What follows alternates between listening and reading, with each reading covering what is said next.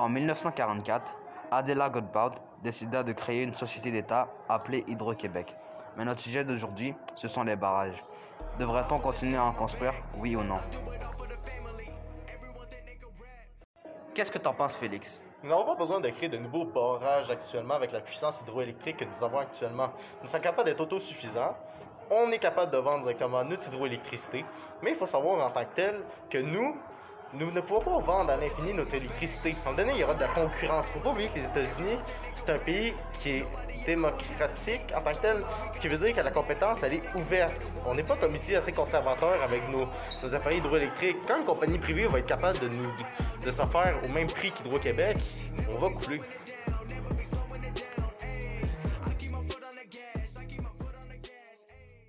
Moi, je pense que oui, on devrait continuer à en faire. Car ma question c'est, est-ce que dans 50 ans, les rivières vont perdre leur débit? Et est-ce que dans 50 ans, la demande d'électricité va-t-elle augmenter?